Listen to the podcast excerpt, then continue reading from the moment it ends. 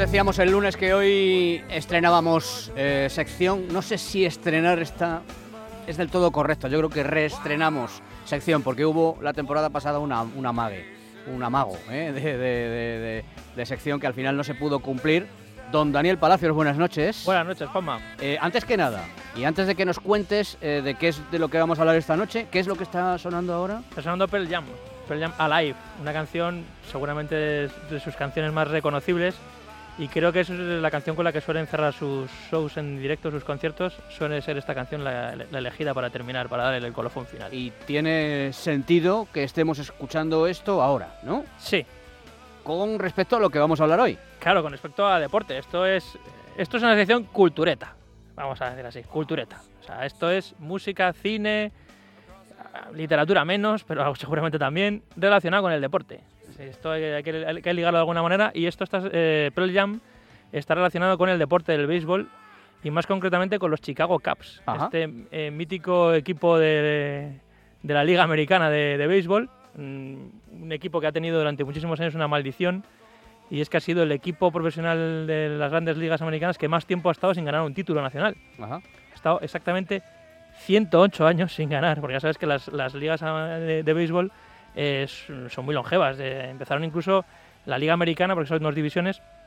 La Liga Americana eh, empezó a finales del siglo XIX, en 1875, creo. O sea, que, imagínate. O sea que a estos sí que les decían eso de eh, el, último título que ganasteis era en blanco y negro, Bueno, es- pero con motivo. Bueno, bueno, es que esto es muy gracioso porque todo esto eh, lo relacionamos Pearl Jam, lo relacionamos con los Chicago Cubs porque eh, todo el mundo relaciona la, la banda Pearl Jam, que es una banda eh, originaria de Seattle, eh, surgió a la vez que Nirvana con Soundgarden y Aliens in Chains era uno de los grandes exponentes del grunge, esto de principios de los 90, que surgió en la ciudad de Seattle.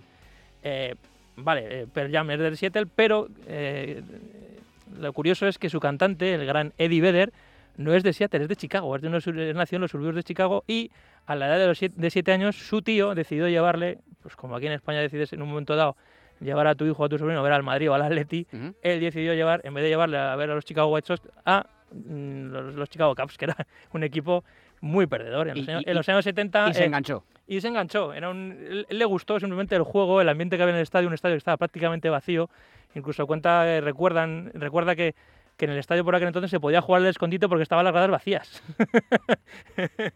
Pero él se aficionó a se aficionó a los Chicago Cubs y es su gran pasión, más incluso encima que, que la música. Y esto viene a colación de una película, de un documental, que es la filmación de un, dos conciertos de Pearl Jam en Chicago en el estadio Greenlee, que es donde juegan los Chicago Cubs Ajá. que es como eh, para Eddie Vedder era como el escenario perfecto donde, donde, donde se puede dar mejor el concierto del mundo, que es el estadio donde él ha visto desde muy pequeñito a los Chicago Cubs. Esto fue en el año 2016, es decir, eh, en, en agosto, durante dos fechas, 20 y 22 de agosto de 2016.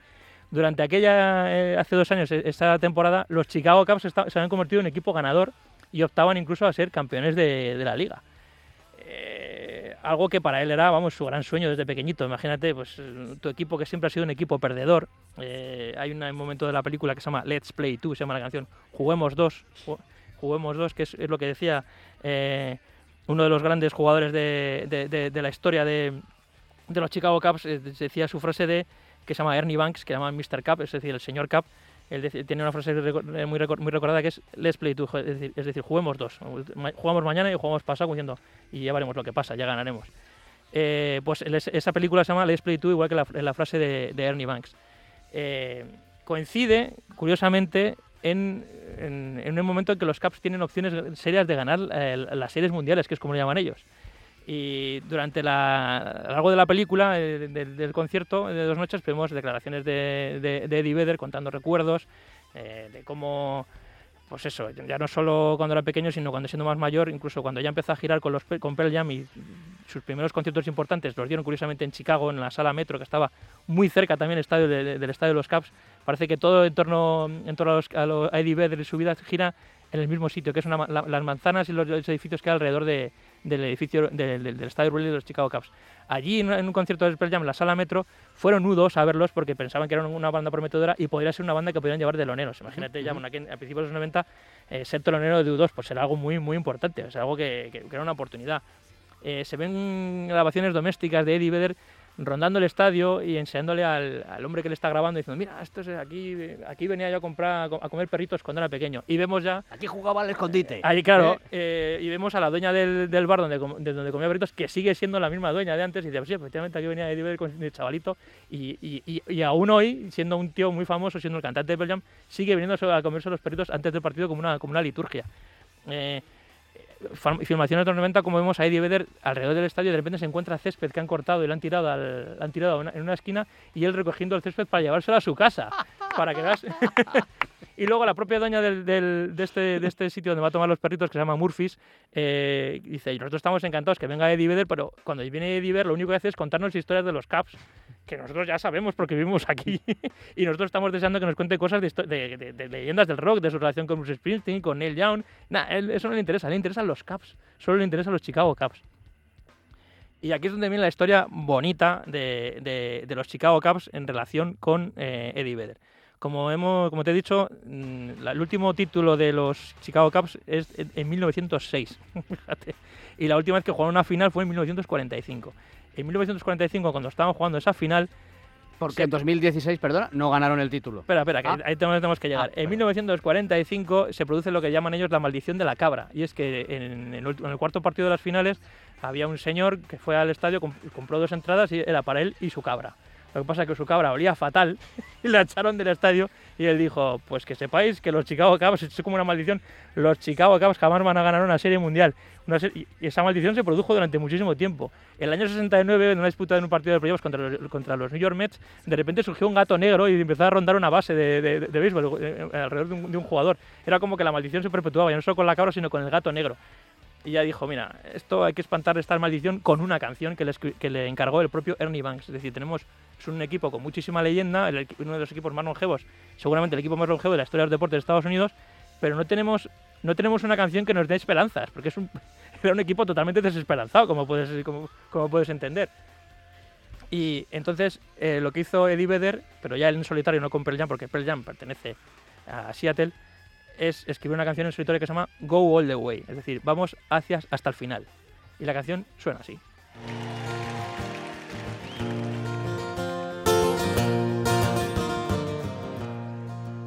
Don't let anyone say that it's just a game. For I've seen other teams and it's never the same. When you're born in Chicago, you're blessed and you're healed. First time you walk into Wrigley Field. Our heroes wear pinstripes, heroes in blue. Give us the chance to feel like heroes too. Forever we'll win, and if we should lose, we know someday we'll go all the way. Yeah, someday we'll go all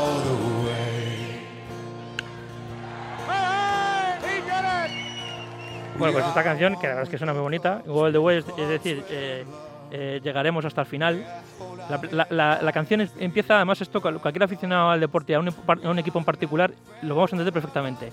No permitas que nadie diga que esto es solo un juego.